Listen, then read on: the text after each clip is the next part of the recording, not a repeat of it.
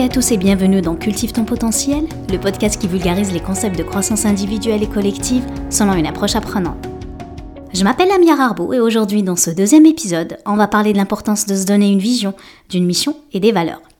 Avant de commencer, je voulais dire que je suis ravie de te retrouver et je voulais remercier chacune des personnes bah, qui a aimé ou qui a commenté l'une de mes publications suite au lancement de ce podcast. Ce que je vais te présenter dans cet épisode est trois piliers, donc trois bases qui nous permettent d'avoir une ligne conductrice afin de réaliser nos aspirations, c'est-à-dire se doter d'une vision, d'une mission et de prendre conscience de nos valeurs. Chaque pilier sera accompagné d'exemples avec des personnages fictifs que j'ai inventés et que j'ai bien hâte de te les présenter. Avant de commencer, j'aimerais t'introduire un peu ma façon de voir les choses. On vit dans un monde où très souvent on manque de perspective, de perspective et de vision de ce qu'on veut vraiment faire et on est bloqué.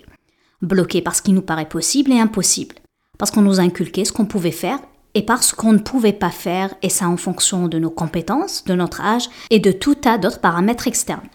En fait, toi, moi, nous tous, on est tous des chefs d'entreprise. On est tous les dirigeants d'une petite entreprise, une entreprise qui n'emploie qu'une seule personne. Donc on propose une sorte de prestation de service où le client principal, donc la personne qui a des besoins, eh bien c'est nous-mêmes. L'idée, en fait, est de se considérer comme une entreprise, c'est-à-dire on pense au moi Inc.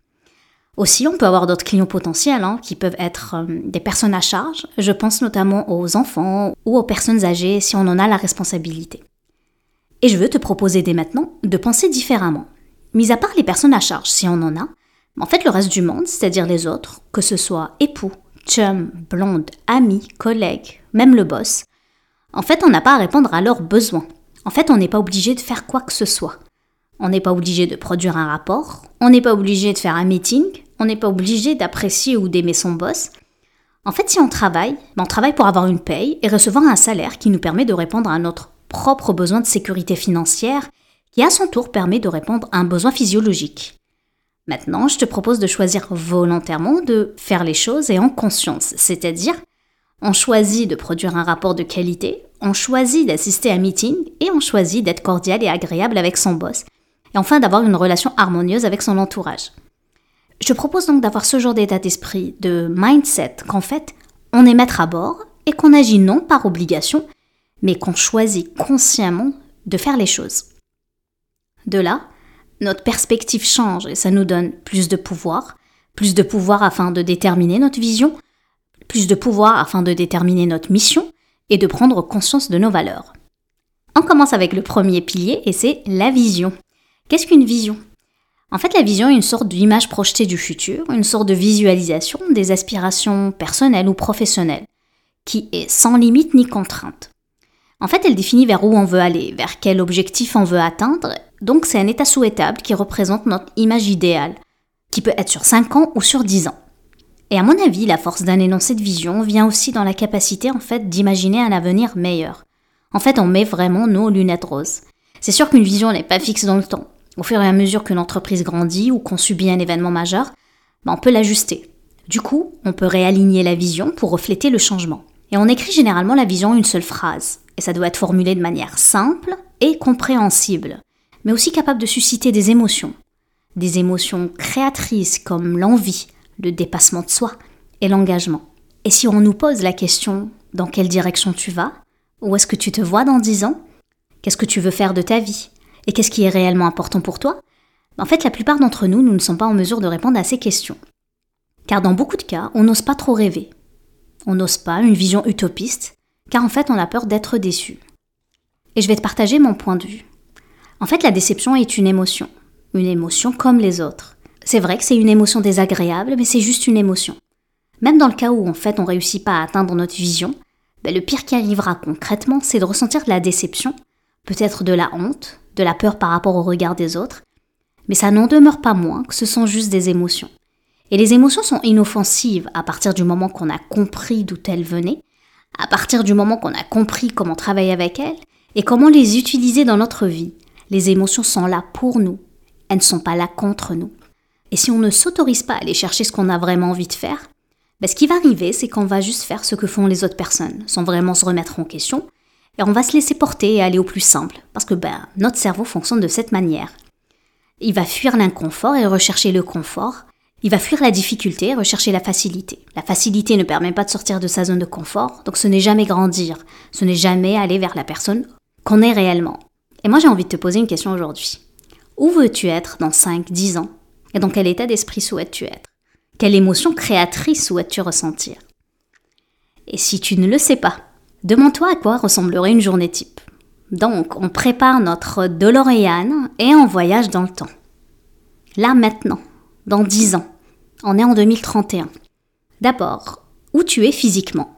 Dans quel continent? Dans quel pays? Quelle ville? Est-ce que tu vis dans une maison? Un loft? Un condo? Peut-être un chalet? Est-ce que tu vis seul Tu as une petite famille? Une grande famille? Est-ce que tu as des enfants? Est-ce que tu as de la famille, des amis autour de toi? À quelle heure tu te lèves le matin? Est-ce que tu te réveilles avec ou sans réveil? Et à côté de qui? Comment tu commences ta journée? Est-ce que tu as une routine matinale? Est-ce que tu t'entraînes? Et si tu fais du sport? Est-ce que tu t'entraînes le matin ou le soir? Est-ce que tu fais de la méditation? Après, qu'est-ce que tu fais de tes journées? Tu te lèves pour faire quoi? Est-ce que tu crées des choses Des choses avec tes mains? Qu'est-ce que tu fais de tes journées et pourquoi tu le fais? Et où est-ce que tu vas? Est-ce que tu restes à la maison ou est-ce que tu travailles dehors? Est-ce que tu es derrière un bureau? Puis est-ce que tu travailles en équipe ou tu travailles seul et qu'est-ce qui est important pour toi? Qu'est-ce que cela te fait sentir? Quelles sont les émotions principales que tu ressens le matin quand tu te lèves, le midi quand tu discutes avec tes collègues, si t'en as, l'après-midi, le soir quand tu es avec ta famille, avec des gens qui partagent ta vie Qu'est-ce que tu ressens? Comment tu réagis à ce moment-là face au stress, face aux doutes, face aux échecs? Comment tu te procures du plaisir? Qu'est-ce qui fait ton bonheur? Et est-ce que tu es dans la gratitude? Qu'est-ce que tu ressens? Et pourquoi tu fais ces choix dans ta journée? Et pourquoi ils sont si importants pour toi? Toutes ces questions vont te permettre d'avoir un maximum de détails. Ces détails vont te permettre de voir clair dans ton esprit et de ressentir les émotions liées à cette visualisation. Et je sais, hein, je sais que toutes ces questions peuvent sembler naïves, mais se demander où je vais être dans l'avenir et qu'est-ce que je suis en train de faire et pourquoi c'est important pour moi, toutes ces questions vont t'aider à gagner en clarté une clarté qui te permettra de savoir quoi faire aujourd'hui pour y arriver. Et pour moi, bah, c'est ça avoir une vision. Maintenant, je vais te présenter Sarah. Sarah, une jeune femme début trentaine. Elle est rousse, les yeux marrons et possède une certaine aura. Sarah travaille comme enseignante dans une école. Elle a aussi de l'énergie, elle est passionnée par son travail, elle a des étoiles plein les yeux, elle est chaleureuse. Bref, Sarah rayonne. En plus d'être enseignante, Sarah travaille en étroite collaboration avec les assistants pédagogiques à élaborer des méthodes de pratique d'enseignement. Sarah souhaite une vie plus enrichissante, une vie qui mettra à profit ses passions, ses intérêts, une vie qui lui permettra d'être plus authentique dans tout ce qu'elle fait. Alors, à quoi ressemblerait sa vision à ton avis? Ça pourrait être je vais prendre une année sabbatique pour prendre du temps pour moi, me déconnecter, être libre et faire le tour du monde d'ici 5 ans. Ce que recherche Sarah, c'est de nouvelles sources d'apprentissage et de croissance. Elle veut montrer de l'amour plutôt que d'attendre de l'amour. Elle choisit de faire une différence dans ce monde en prenant une année sabbatique et de faire du bénévolat durant son voyage. Et à son retour, elle souhaite pousser le rêve plus loin en créant une école. Une école où une atmosphère d'apprentissage agréable est présente. Cette idée d'école serait une vision beaucoup plus long terme. Pour le moment, ce que souhaite Sarah, c'est de voyager, Voyager et partir à la découverte d'autres civilisations, visiter d'autres écoles dans le monde et ramener avec elle des souvenirs. Les souvenirs d'une vie qui lui permettront de bâtir sa mission de vie. Pour le moment, Sarah ne pense pas au comment. Elle ne pense pas combien elle a besoin d'argent pour faire ce voyage. Elle s'autorise juste à rêver, à se projeter, en se demandant ce qu'elle souhaite vraiment. Maintenant, le deuxième pilier, c'est la mission. En une phrase, la mission représente la raison d'être. Donc la mission sert à définir de la façon la plus claire possible ben, la raison d'être, ou ce pourquoi on existe.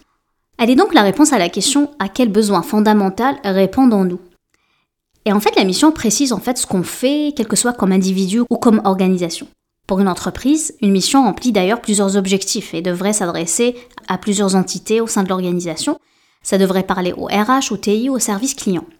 La mission d'entreprise est aussi importante pour les décideurs que pour les employés, bah, car ça leur permet en fait d'avoir un objectif commun et de travailler dans la même direction.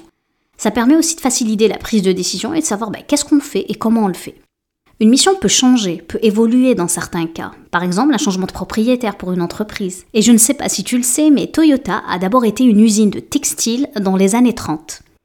Et pour l'individu, ben, des changements majeurs ou des accidents de vie peuvent amener la personne à penser, à réfléchir à sa mission de vie. Donc la mission constitue la base de la vision et cela résume sa raison d'être.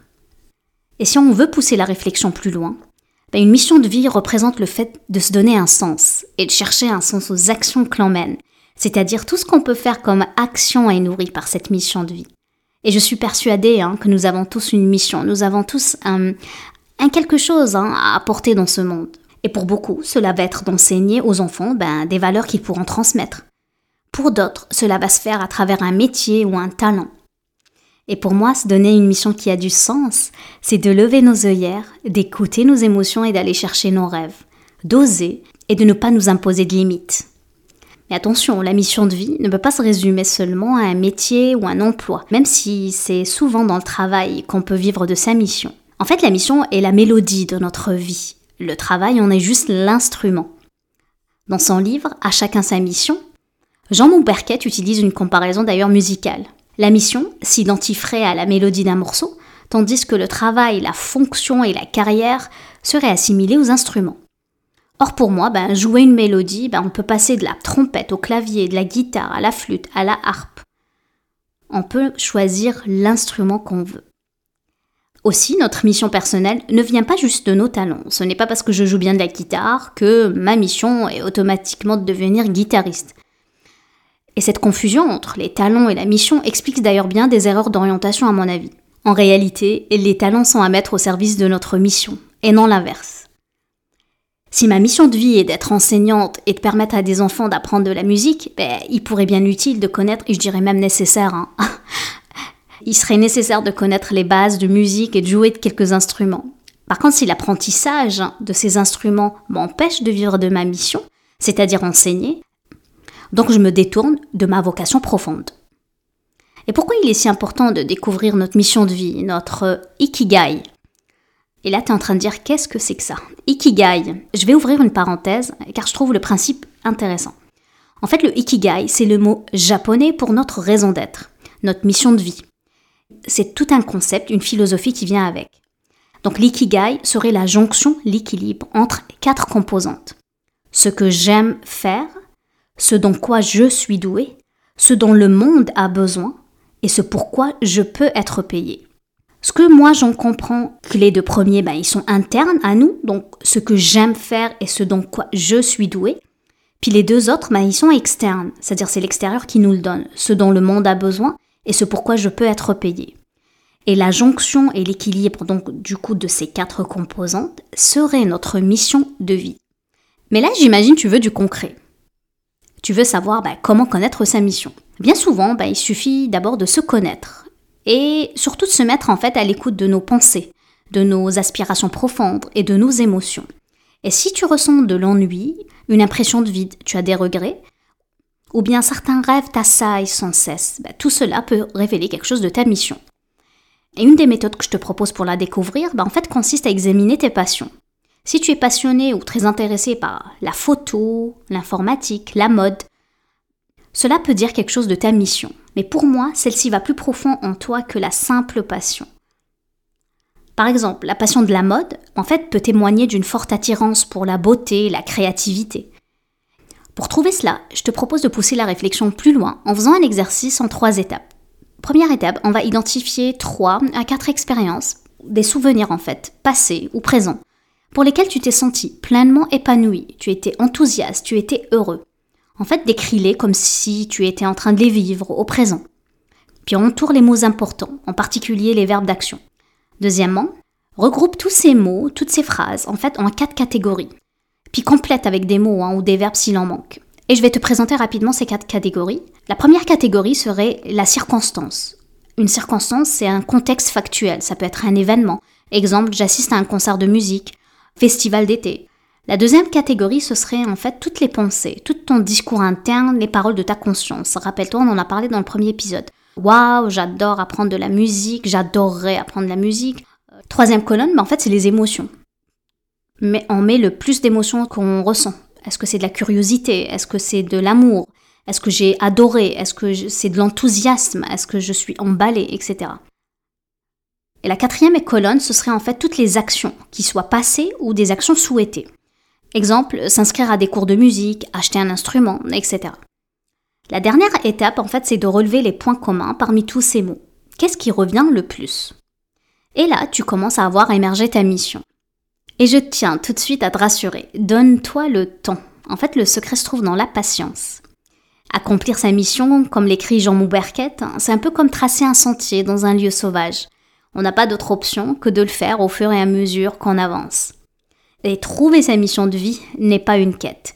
Je l'avais mentionné dans le premier épisode, hein, et je le redis encore, ceci n'est pas une quête. Le plus important, c'est le voyage et non la destination. Maintenant, on retrouve Sonia. Sonia est la mi-quarantaine, Sonia est blonde, les yeux noisettes, et Sonia est compétitive. Et elle assume ça. Car selon elle, être compétitive, c'est vouloir se dépasser, se challenger pour grandir. Elle fait donc une saine compétition avec sa famille et ses employés. Car Sonia est entrepreneuse. Elle a réussi avec son mari d'être leader sur le marché de la construction, et ça fait 15 ans qu'ils ont ouvert leur boîte ensemble et qu'ils ont réussi en tant que couple et en tant qu'associés. Mais les premiers amours de Sonia, c'est l'informatique. Eh oui, elle a toujours été un peu geek. Fan de Star Wars depuis ses jeunes années, elle a voulu, dès son jeune âge, travailler en TI. Grâce d'ailleurs à ses habilités et à ses connaissances, en fait, elle a pu propulser le site internet de leur entreprise sur le web, ainsi, chaque client, bah, il est capable de voir les différents avancements et des chantiers en direct et en streaming. Elle a même pu créer une application qu'elle a pu vendre sur le marché. Bref, Sonia est ambitieuse et elle a du flair, le flair de l'entrepreneuriat. Sonia a donc décidé de créer une autre entreprise en parallèle et qui vise un rôle conseil auprès des petites et moyennes entreprises et qui cherche à prendre en fait un virage numérique. Donc sa nouvelle mission devient propulser les organisations dans la transformation numérique. C'est simple, mais tellement parlant. Enfin, le troisième pilier représente les valeurs. Pour une entreprise, les valeurs sont un ensemble de croyances collectivement partagées et qui décrivent un peu les comportements essentiels à la réalisation de la mission de l'entreprise. Mais attention, hein, nombreuses sont les entreprises en fait qui affichent sur leur mur des valeurs trop souvent euh, symboliques ou universelles. Et ça ne reflète pas du tout les façons de faire de l'entreprise. Le risque, à mon avis, c'est ça crée une incohérence organisationnelle. Donc s'il y a des leaders qui m'écoutent, ben, s'il vous plaît, apportez en fait une cohérence dans votre organisation en choisissant des valeurs ben, qui est réellement incarnées par l'ensemble des employés.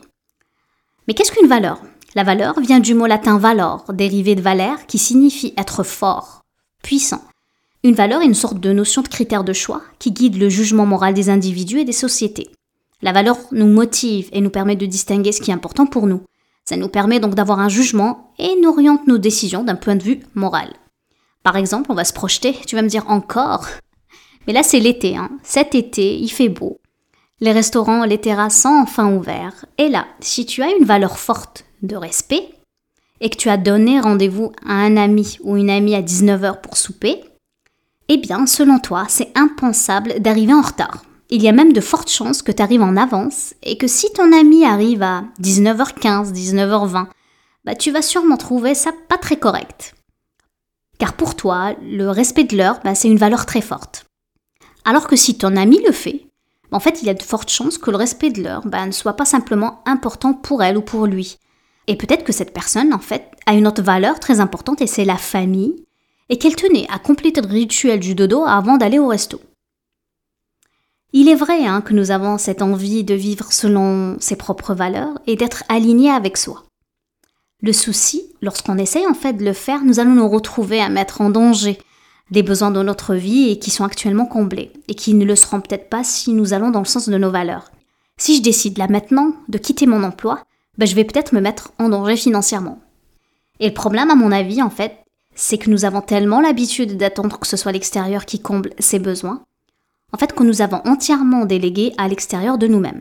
Par exemple, bah, pour le besoin d'estime de soi, le besoin d'amour et d'appartenance, en fait nous attendons que ce soit l'extérieur qui nous le donne. Donc on attend que les autres personnes nous aiment, nous valorisent. Et nous avons appris à déléguer tous nos besoins à autrui, chose qui est normale, hein, puisque c'est quelque chose qui est socialement appris. Nous avons appris à déléguer nos émotions aux autres, nous avons délégué l'ensemble de nos besoins aux autres, et nous avons même en fait appris à formuler nos besoins aux autres. Et nous n'avons jamais appris à combler ce besoin d'estime en partant de nous-mêmes et en se disant je ne vais pas me laisser tomber. Je m'aime parce que je sais que je pourrais être là pour moi. Et je vais être là pour moi et je n'ai pas peur de ne plus être aimé. Parce que je me fais confiance et je suis là pour moi. Une fois qu'on comprend cela, à mon avis, un détachement se fait. Surtout si on veut vivre selon nos valeurs, car finalement, nous n'aurons jamais l'approbation de l'intégralité de notre entourage. Il y aura toujours des personnes pour nous dire que notre projet ou notre idée n'est pas bonne. Et la question ne sera pas de savoir ce que les autres en pensent, mais de se demander ce que nous en pensons. Suis-je d'accord avec mes actions? Est-ce que je me sens bien en faisant cela? Est-ce que cela me paraît juste et bon? Est-ce que c'est la personne que j'ai envie d'être? Est-ce que c'est vers quoi j'ai envie d'aller? Est-ce que je me fais confiance sur le chemin? Est-ce que je vais m'aimer dans mes réalisations autant que dans mes échecs? Et si nous sommes capables de combler nos besoins en partant de soi, alors on pourrait aller vers son accomplissement personnel, parce qu'on n'aura plus besoin de la validation extérieure. Maintenant, je vais te présenter Sabrina. Sabrina est jeune, début vingtaine, et Sabrina est brune, aux yeux couleur miel, en forme de noisette. Sabrina est créative, artiste et passionnée par son travail. En fait, Sabrina est coiffeuse, ou plutôt comme elle aime se faire appeler, designer, car elle transcende son imagination et sa créativité par des coupes hyper tendances. Aussi, Sabrina a une autre valeur importante pour elle et c'est l'entraide. Tout ce que fait Sabrina s'est aligné à ses valeurs. La preuve qu'elle a réussi à convaincre la propriétaire du salon de coiffure où elle travaille, ainsi que ses collègues, en fait faire une action bénévole chaque trois mois en offrant des coupes gratuites à des sans-abri ou à des gens dans le besoin. Quand on réalise des actions alignées à nos valeurs, on devient inspirant pour notre entourage. Sabrina, en pensant combler ses valeurs, elle a pensé d'abord à elle et à ce qu'elle peut faire comme contribution dans le monde. Penser à soi n'est pas un exercice égoïste, car ceci permet justement d'inspirer les autres et les faire rayonner à leur tour. J'espère que tu trouves Sarah, Sonia, Sabrina tout inspirantes. Et tu l'as peut-être compris, ben on va toutes les retrouver dans les prochains épisodes et on va les voir évoluer en fonction de leur potentiel et de leur croissance. Et pour finir, ensemble, la vision, la mission et les valeurs constituent l'ADN, que ce soit pour l'entreprise ou pour l'individu. Elles permettent d'établir une ligne de conduite, une ligne directrice, en fait, qui permet de faciliter toute décision, donc toutes nos actions. Ça permet aussi de favoriser notre engagement ça nous permet de rayonner par notre caractère unique et ça nous permet d'avoir de la crédibilité. Et pourquoi en fait Pourquoi on fait tout ça? Car on sera cohérent puisque toutes nos actions seront alignées à nos valeurs pour atteindre notre vision. Donc toutes nos actions sont alignées à nos valeurs pour atteindre notre vision. Tu peux t'amuser à lire, à te demander quelles sont les missions, les valeurs, les visions des entreprises connues. De mon côté, j'ai pris le temps de le faire pour mon site cultivetonpotentiel.com donc je t'invite à découvrir le contenu dans la section Qui suis-je? Et je vais m'arrêter là pour ce second épisode. Je te remercie de m'avoir écouté. Je te donne rendez-vous dans deux semaines. Je t'invite à t'abonner pour ne pas manquer les prochains épisodes. Tu peux le faire sur l'application de ton choix. Et je te retrouve dans la section commentaires ou sur les réseaux sociaux. Je te laisse cultiver les graines. Je t'embrasse. Passe une excellente fin de semaine et je te dis à bientôt.